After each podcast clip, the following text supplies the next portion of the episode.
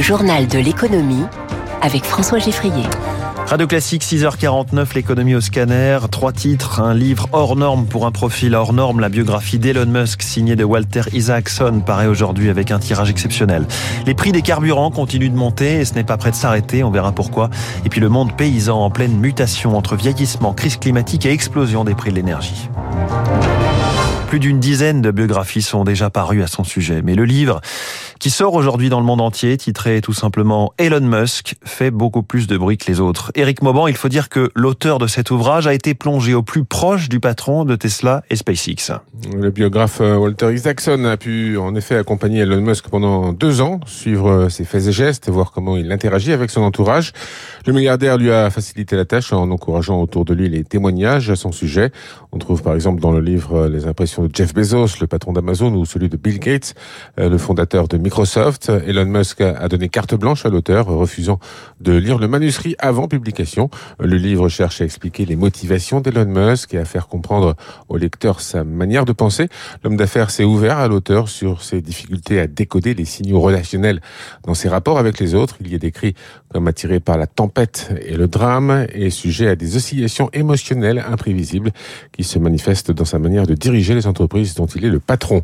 Rappelons qu'Elon Musk s'est opposé au confinement pendant la gestion du Covid.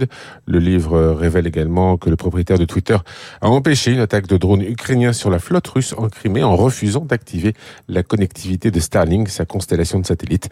Une décision qui a déclenché une vive polémique mondiale. Eric Mauban en direct. Ce sera sans aucun doute euh, amazing, gorgeous et bien évidemment most powerful than ever. Pardonnez mon anglais. Les superlatifs seront de sortie en tout cas ce soir à San Francisco pour l'habituel keynote d'Apple, le rendez-vous annuel des annonces de nouveaux produits. On attend quatre modèles d'iPhone 15, deux montres Apple Watch et de nouveaux AirPods, les écouteurs sans fil. Apple qui fait face ces derniers jours au comeback de son concurrent chinois Huawei et à l'interdiction faite aux fonctionnaires chinois d'utiliser des iPhones. Google, de son côté, est au tribunal à partir d'aujourd'hui face au gouvernement américain. Oui, c'est le plus gros procès antitrust de ces 20 dernières années, des soupçons d'abus de position dominante. Google accusé par les autorités américaines d'avoir signé avec des constructeurs de smartphones pour imposer par défaut ses propres logiciels et applications. Lui fait pas le figure face à ses concurrents. On parle du football français professionnel. Coup d'envoi aujourd'hui de l'appel d'offres de la Ligue pour les droits de diffusion télé du championnat de France de Ligue 1 pour les trois prochaines saisons. L'objectif est colossal.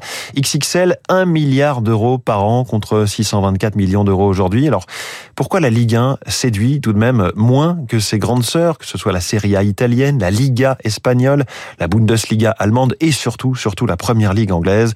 Pierre Maz est consultant et auteur de La ruine du foot français chez FIP Édition le championnat anglais s'impose de facto comme une des deux Super League avec la Ligue des Champions en fait. Hein. En France, il faut quand même reconnaître que pour le football, la ferveur y est moins grande que dans les quatre autres pays où le football est carrément une religion, comme en Angleterre ou en Italie. À peu près partout en Europe, les droits plafonnent au mieux ou diminuent. Sauf miracle, ce sera le lot de la Ligue 1 également euh, sur son territoire domestique. Encore une hausse des prix des carburants relevée par le ministère de la Transition énergétique. Le diesel a grimpé de 2 centimes. Il est en moyenne en France à 1,88€ le litre, plus 1 centime pour le samplon 95E10 à 1,94€ en moyenne. Alors, comme avec les représentants de l'agroalimentaire et des supermarchés il y a deux semaines, le gouvernement convoque aujourd'hui les distributeurs de carburant. La ministre Agnès Pannier-Runacher leur demande un effort de solidarité. Plus facile à demander qu'à accomplir, Céline Cajoulis. Ce qui coûte le plus cher dans un litre de carburant, ce sont les taxes fixées par l'État pour 60% du prix. Mais Bruno Le Maire l'a déjà dit, pas question d'y toucher. Alors c'est sur la part des distributeurs que les choses peuvent bouger. Total Energy s'est déjà engagé à plafonner les prix à 1,99€ le litre, au moins jusqu'à la fin de l'année. Du côté des grands distributeurs, les choses sont plus compliquées puisqu'ils ne sont que les revendeurs du carburant qu'ils achètent aux compagnies pétrolières. Et là, les marges sont de seulement 2 centimes par litre. Une opération carburant à prix coûtant ne ferait donc baisser la facture au mieux que de 80 centimes pour un plein de 40 litres. C'est négligeable, car en réalité, si les prix à la pompe restent aussi élevés, c'est à la fois parce que le prix du baril payé en dollars est lui-même élevé, et en plus parce que l'euro n'est pas très fort face au billet vert, et cela risque de durer puisque la Russie et l'Arabie saoudite, les deux plus gros producteurs de pétrole, ont décidé de limiter leur production pour maintenir le niveau des cours. Le salon des productions animales, le SPACE, s'ouvre à Rennes aujourd'hui alors que l'inquiétude règne dans les 50 000 élevages français qui produisent du lait de vache.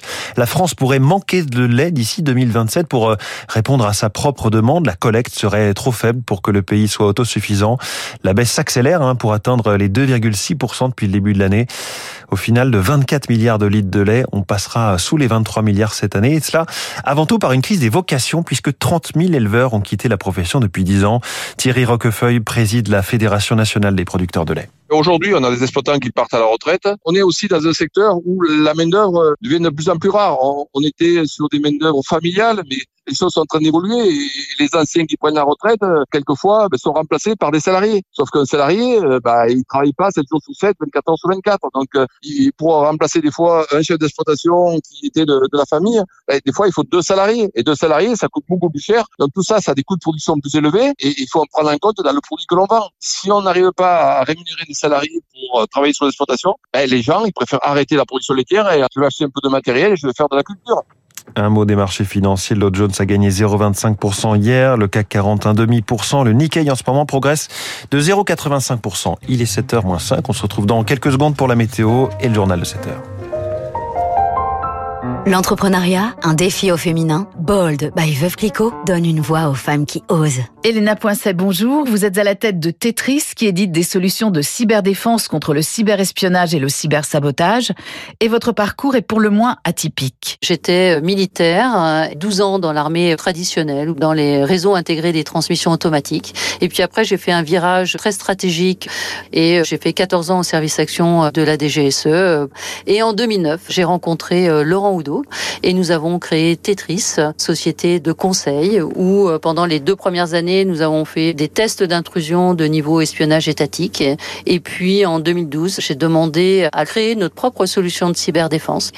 Aujourd'hui, nous sommes près de 300 en Europe et puis aussi avec une filiale au Canada et une filiale au Japon. Le prix Bold by Veuve Clicquot a été important pour vous? Ça a été une récompense qui correspond à mon identité, c'est-à-dire oser.